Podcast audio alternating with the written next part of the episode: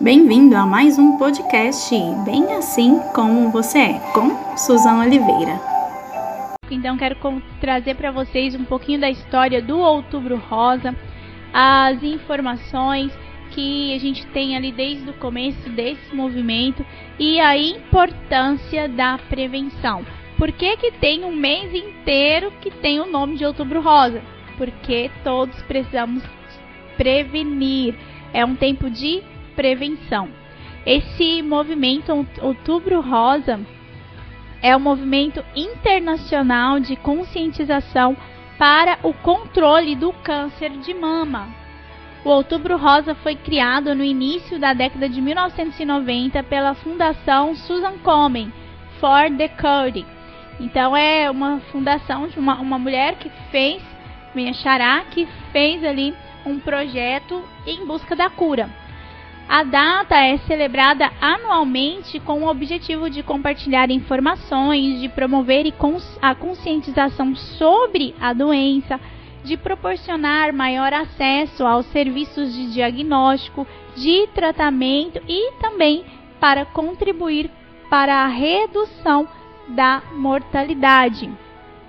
O INCA, como é conhecido, que participa do movimento desde 2010, promove eventos técnicos, debates, apresentações sobre o tema, assim também produz materiais e recursos educativos para disseminar informações sobre fatores protetores, detecção pre e detecção precoce do câncer de mama. Então, tem cura?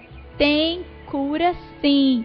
No último sábado eu fiz uma publicação no meu perfil, uh, ali no Instagram mesmo, de uma live onde eu realizei com minha amiga Yara Cotrim, onde em 2017 ela foi diagnosticada com câncer de mama.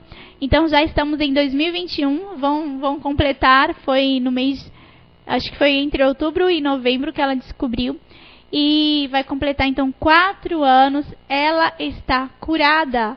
Ela fez todo o tratamento, fez cirurgia, se, é, se tratou da forma como foi necessária, como foi orientada e ela vive muito bem com a sua família, com seus filhos. Então tem cura sim.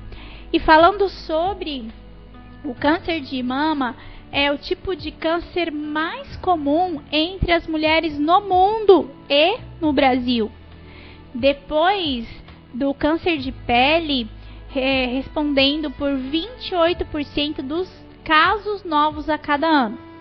Então, todo ano nós temos um índice de 28% de pessoas diagnosticadas com câncer de mama.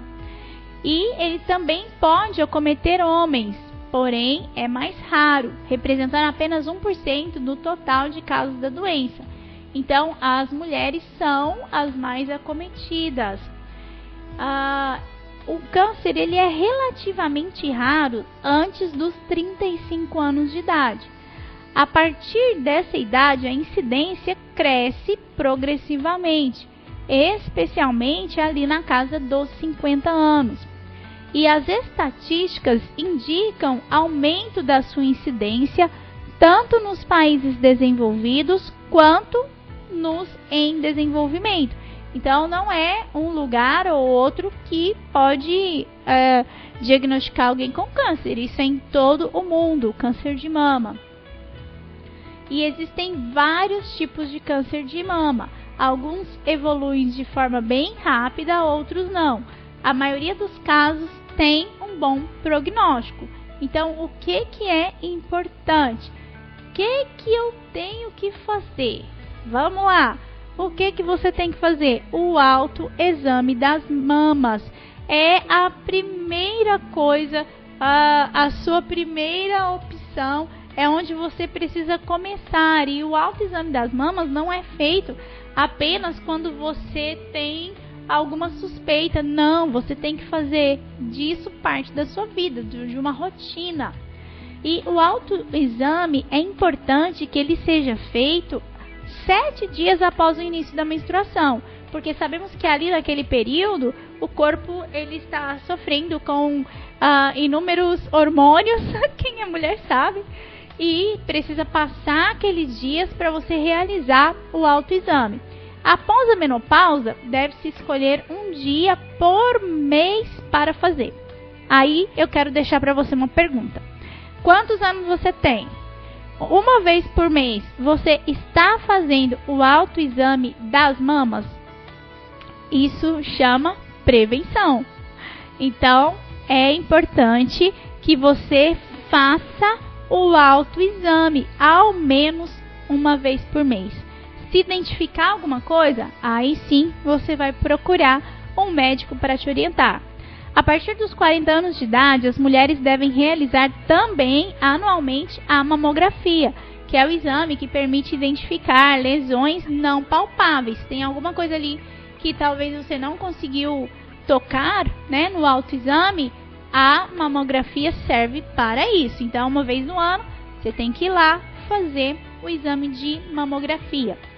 O objetivo fundamental do autoexame é fazer com que a mulher conheça detalhadamente as suas mamas, para que ela saiba se tem alguma coisa diferente ou não. Então, vai facilitar a percepção de qualquer tipo de alteração, como um pequeno nódulo ou ali na mama, na axila, porque é importante você uh, fazer o exame também apalpando a região da axila verificar se tem algum tipo de secreção, algum pelo diferente, alguma espinha. Às vezes a pessoa olha uma espinha e talvez não seja, seja uma inflamação. Então é importante observar, ver se a pele está ali na, na cor certa, se não houve nenhuma alteração, se não houve nenhuma retração. Gente, não sabe como fazer o exame da mama, o autoexame da mama? Coloca no Google aí, como fazer o autoexame da mama. É coisa simples. Então você vai de frente ao espelho, você vai apalpar a região das mamas para prevenir o câncer de mama. Para fazer, ó, vou dar algumas dicas. Para fazer o autoexame é necessário então seguir três passos principais que incluem a observação, como eu falei, em frente ao espelho. Primeiro, apalpar a mama do pé em pé e repetir deitado. Então você faz uma vez em pé para sentir ali dentro da região e depois quando você estiver deitado também. O autoexame ele não é considerado um dos exames preventivos do câncer, mas pode ser feito uma vez por mês, todos os meses, para te ajudar a identificar alguma alteração. Você não vai prevenir um câncer de mama simplesmente pelo fato de fazer o autoexame, mas você pode identificar alguma alteração desde o início. E eu quero contar para vocês um testemunho até em relação a isso. Quem me conhece sabe, eu tenho uma filha, ela tem 20 anos, e há 3, 3 anos atrás, ela fazendo um exame, olha, olha só que importante, ela identificou ali um, um nódulo, um carocinho. E aí a primeira coisa que a gente faz é desesperar, ficar louco, meu Deus, o que, que é isso? E agora, câncer de mama, vou morrer. Mas, então vou te contar. E aí ela veio, nossa mãe, meu Deus, eu acho que tem um caroço aqui na minha mama. E aí a gente foi, olhou, realmente havia, né, algo diferente e nós já procuramos então, o primeiro passo foi diretamente no ginecologista. Aí fizemos todo o a avaliação, fizemos ali o exame com a, apalpando para identificar. Na sequência houve uma mamografia. Ah, mas a mamografia você falou que é a partir dos 40. Sim, a partir dos 40 é algo que é obrigatório, então nós precisamos fazer. Agora, se você identificou uma alteração antes dessa data, a, o profissional de saúde vai te indicar para fazer a mamografia. Então fizemos, quando fizemos a mamografia, então fomos encaminhada já para o mastologista e ali com os exames em mãos, pediu outros exames, né, exames de sangue, tudo para ver se tinha algum tipo de alteração no organismo. E graças a Deus era apenas, como é que eu vou te falar? Vou, vou tentar explicar de uma forma simples. Era sim um nódulo, porém é dito como diagnosticado como benigno. É como se fosse uma verruguinha pela parte de dentro da pele. E o que que o, o médico falou? Que na faixa etária da adolescência, a partir dos 15 até os 25 anos, esse tipo de nódulo é muito comum. E às vezes as meninas nem identificam por não fazer o autoexame. Então nós fizemos, fizemos biópsia, fizemos tudo que tem que fazer. E aí ela, o médico chegou, virou para ela e falou assim, ó, você pode ficar com ele porque é como se fosse uma verruguinha mesmo, um carocinho aí da pele que cresceu por dentro da mama. Não é maligno, não vai te causar nada, não vai crescer, não vai acontecer nada. Ou se você quiser, você pode tirar, a gente já é, encaminha para cirurgia. E assim, é uma menina nova, não queria ficar com aquela sensação, aquela coisa, então ela falou: não, eu quero tirar. E assim fizemos todo o procedimento. Ela fez a retirada do nódulo, era um nódulo em torno ali de dois, acho que dois centímetros e meio, como se fosse um carocinho de azeitona. Então, assim, é algo pequeno, é algo simples, mas é algo que pode ser identificado. Então, não é porque você sentiu algo diferente na sua mama que você já, meu Deus, estou com câncer e vou morrer, porque esse é o primeiro uh, pensamento das pessoas. E eu quero te dizer ao contrário.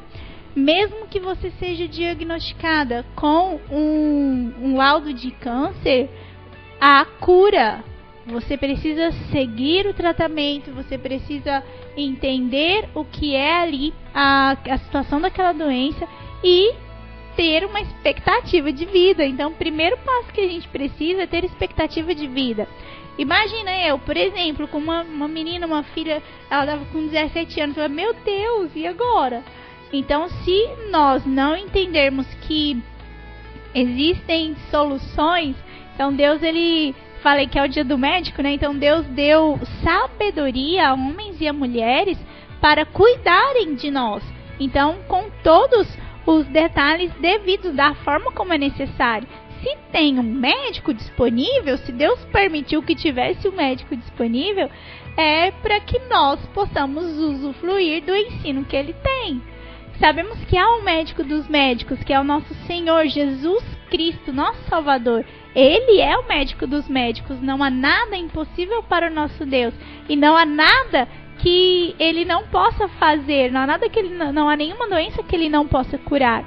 Mas se ele deixou a medicina ao nosso favor, então nós precisamos seguir os passos.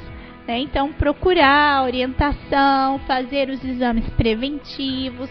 Ah, identificou alguma alteração? Procure um médico. Então, ó, estou te dando um exemplo, dois exemplos eu estou trazendo para vocês hoje. Uma adolescente que identificou um nódulo e que passou pela cirurgia, não era nada, graças a Deus. E uma, uma ela é da minha idade, né? Uma, uma jovem senhora, uma amiga minha, que identificou o nódulo e que identificou que era um nódulo maligno, que era um câncer.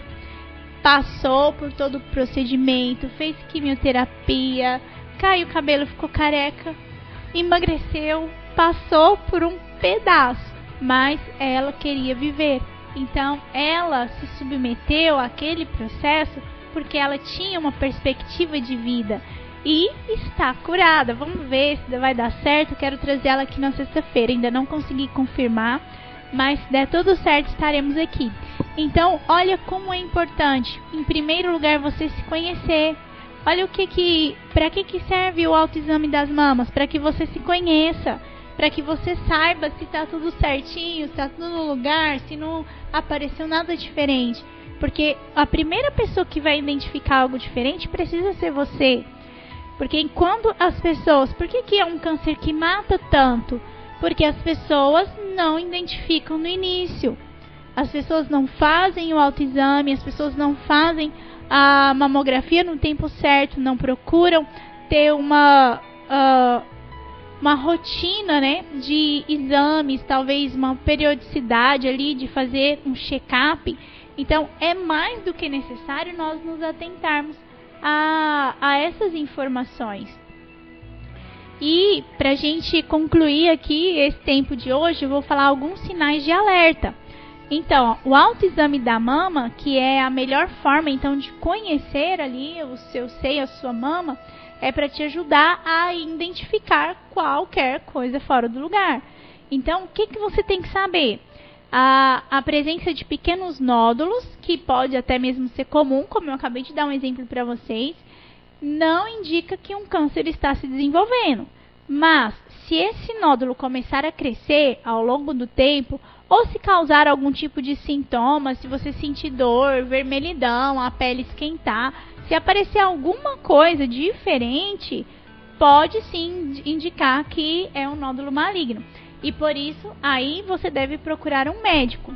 Então, o que, que você tem que olhar? A alteração na pele. Primeira coisa, se a pele mudou a cor, se a pele ficou enrugada, se a pele ficou vermelha demais, ou se houve um aumento da mama, porque pode ser que o nódulo né, possa deslocar ali a mama, então pode ter esse aumento vermelhidão e alteração na cor da pele em si, tá? Então, a gente sabe quando a pele fica vermelha ou quando alterou a cor. Então, tudo isso é importante a gente observar.